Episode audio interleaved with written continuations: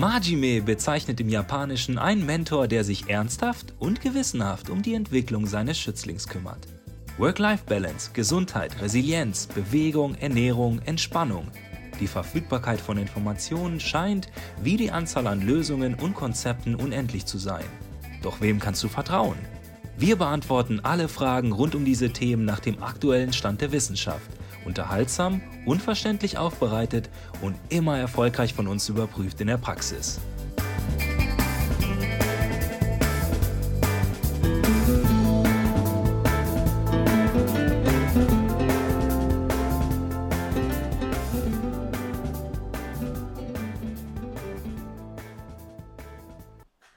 Herzlich willkommen zum Majime Podcast. Heute mit dem Thema, wie wirkt eigentlich Alkohol im Körper und was für Konsequenzen hat das für dein Sportverhalten?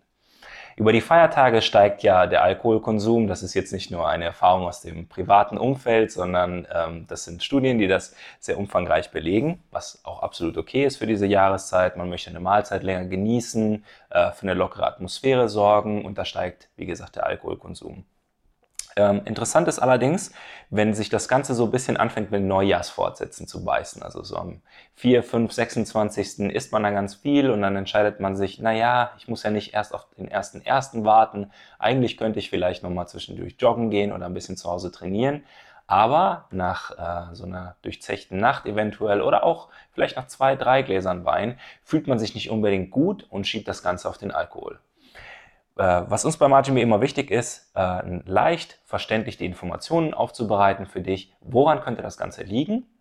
Was ist die Funktion? Also wie, wie arbeitet Alkohol im Körper? Und was kannst du tun, damit du wieder am Morgen leistungsfähig bist und dein schlechtes Gewissen wegtrainieren kannst?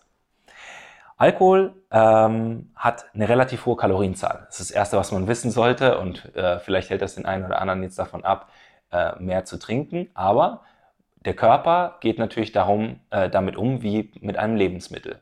Ähm, während Kohlenhydrate und Eiweiße ein Programm, einen Kalorienwert von ähm, 4 besitzen, Fette Programm einen Kalorienwert von 9, hat Alkohol Programm einen Kalorienwert von 7, was natürlich relativ hoch ist.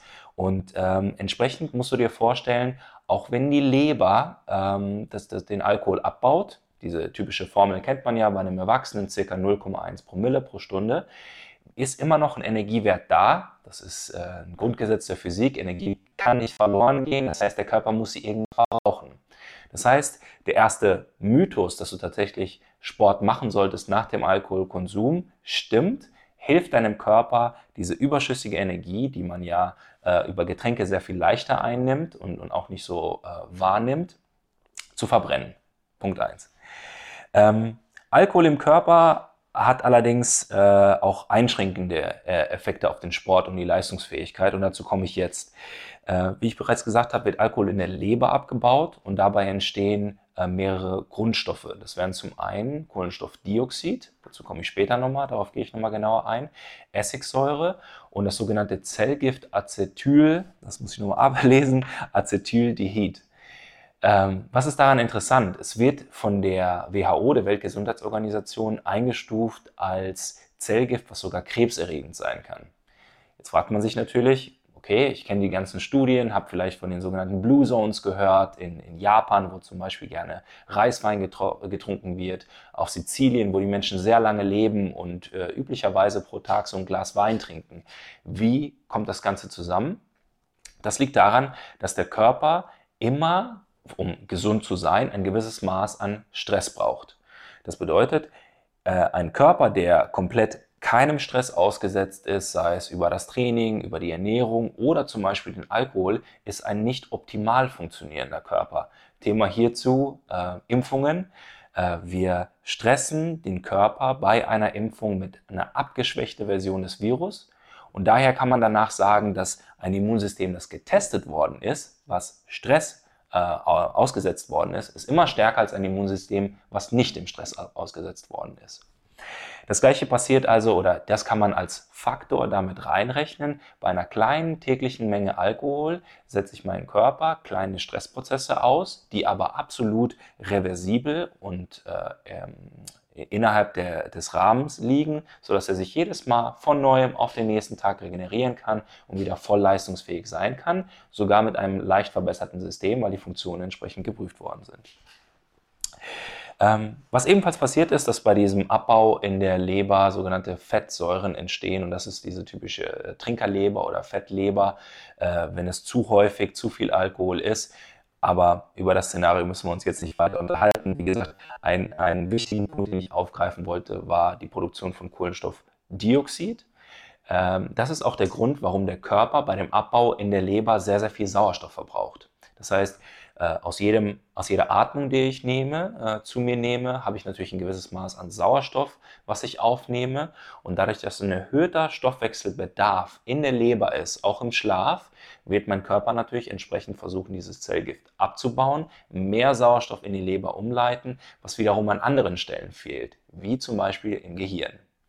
Das sorgt dann dazu, dass äh, die sogenannten REM-Phasen, also Rapid Eye Movement Phasen, in denen äh, unsere Träume stattfinden, wesentlich kürzer werden. Und äh, die Wissenschaft entdeckt, dass immer mehr äh, diese Phasen sehr entscheidend sind in ihrer Häufigkeit und Länge für die Qualität des Schlafs. Äh, und weil diese Phasen, diese sogenannten REM-Phasen kürzer werden oder sogar ausbleiben nach Alkoholkonsum, äh, steigt die Dauer und damit auch die Häufigkeit der sogenannten Tiefschlafphasen. Klingt jetzt in der, äh, wenn man nur über den Begriff spricht, Tiefschlafphase, oh, das klingt ganz gut, das klingt erholsam. So ist es aber äh, nur zum Teil. Wie gesagt, die REM-Phase sehr entscheidend, äh, um auch geistig, äh, wie man davon ausgeht, viele Erlebnisse im Körper zu verarbeiten und auch sehr wichtig, weil da immer äh, gewisse Trigger gesetzt werden. Ähm, unser Körper folgt ja einem gewissen Biorhythmus, ähm, der richtet sich nach den Hormonen, also den Botenstoffen im Körper und wir brauchen diese Tiefschlafphasen in einer gewissen Länge, um eine entsprechende Aktivierung dieser Botenstoffe zu haben. Ein weiterer Grund, warum die Nacht entsprechend nicht so erholsam ist. Außerdem ähm, sorgt Alkohol dafür, dass relativ viele Mineralien aus dem Körper ausgespült werden. Deswegen dieser klassische Tipp, abends nochmal irgendwie, bevor man schlafen geht, einen Orangensaft zu trinken, Mineralwasser zu trinken, äh, die Aspirin vielleicht schon am Abend zu nehmen. Äh, das hat was damit zu tun, dass dann gleichzeitig nicht nur der Schmerz gelindert wird und äh, damit der äh, Botenstofftransport im Gehirn wieder etwas besser läuft, sondern dass auch gleichzeitig dem Körper Mineralien zugeführt werden. Und ähm, das alles hat dann gewisse Konsequenzen im Endeffekt für den Sport für dich und für die Entscheidung, Sport zu treiben am nächsten Tag. Wir haben jetzt darüber gesprochen, du hast ein Sauerstoffdefizit.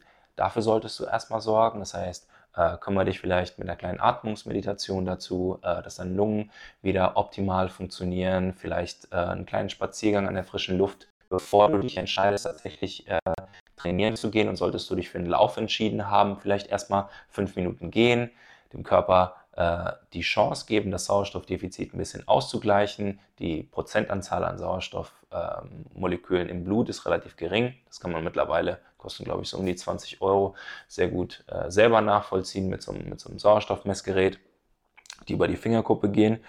Also dem Körper etwas Chance geben, dieses Sauerstoffdefizit auszugleichen und dann Sport zu treiben.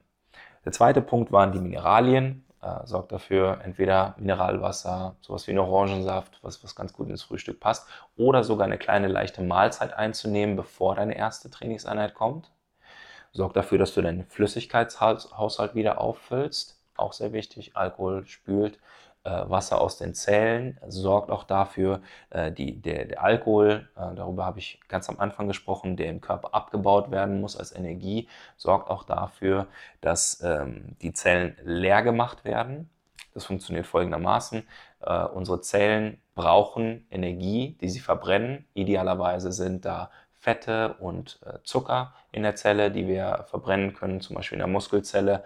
Aber äh, da Alkohol abgebaut werden muss, holt der Körper sich die Fettsäuren, holt den Zucker raus aus der Zelle, führt den Alkohol rein, denn das will er natürlich als erstes abgebaut und weghaben.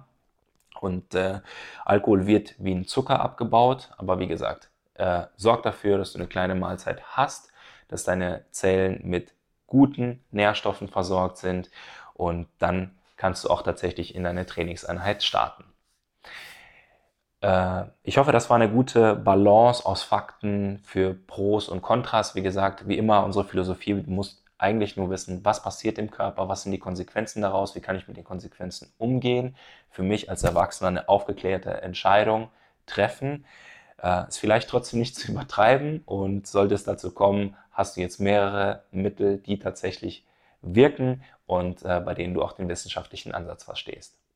Sollte dir der Beitrag gefallen haben, würde ich mich freuen, wenn du uns ein Like auf Social Media hinterlässt und äh, das Ganze mit deinen Freunden teilst. Und ansonsten freue ich mich, dich nächste Woche wiederzusehen. Bis dann.